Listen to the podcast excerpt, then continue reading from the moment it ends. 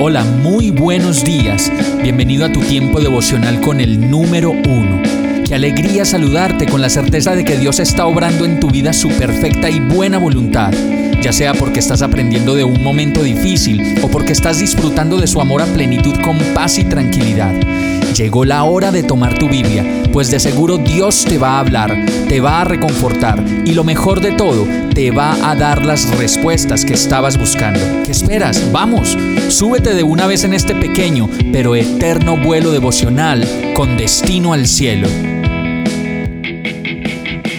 Y el mensaje de hoy se llama Él me ha hecho suyo. Primera de Samuel 12:22 dice, El Señor no abandonará a su pueblo porque eso traería deshonra a su gran nombre, pues le agradó al Señor hacerlo su pueblo. Cuando leemos el verso de Samuel no podemos entrar en detalles sin antes descubrir el verso que le antecede, primera de Samuel 12:21.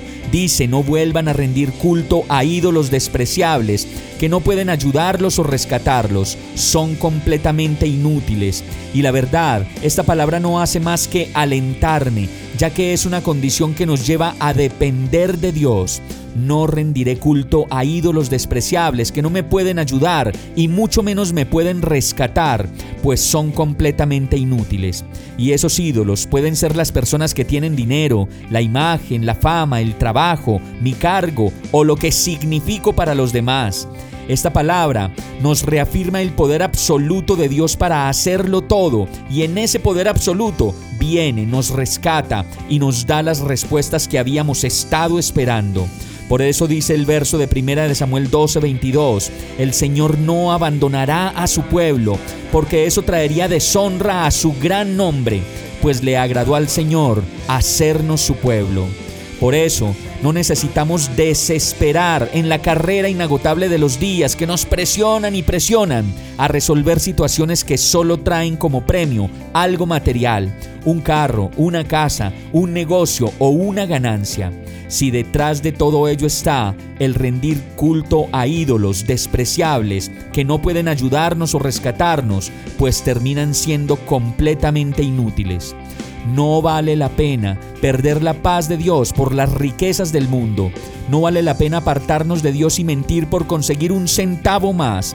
No vale la pena renunciar al tesoro de una eternidad con Dios por agarrar algunas monedas más, alguna comodidad más, o como lo dice este verso, ídolos despreciables que buscamos cuando nos alejamos de Dios. Vamos a orar. Amado Dios, yo necesito descansar en ti solamente en ti, pues tú eres mi reposo, mi camino, la verdad que me trae libertad y me conduce a tranquilas aguas. Ayúdame, Señor, a no fallarte en medio de las presiones de la vida y que si tengo algún afán, algún anhelo, ese afán sea el de conocerte y amarte y ese anhelo sea el de permanecer completamente a tu lado. Yo te lo ruego y te lo pido en el nombre de Jesús. Amén.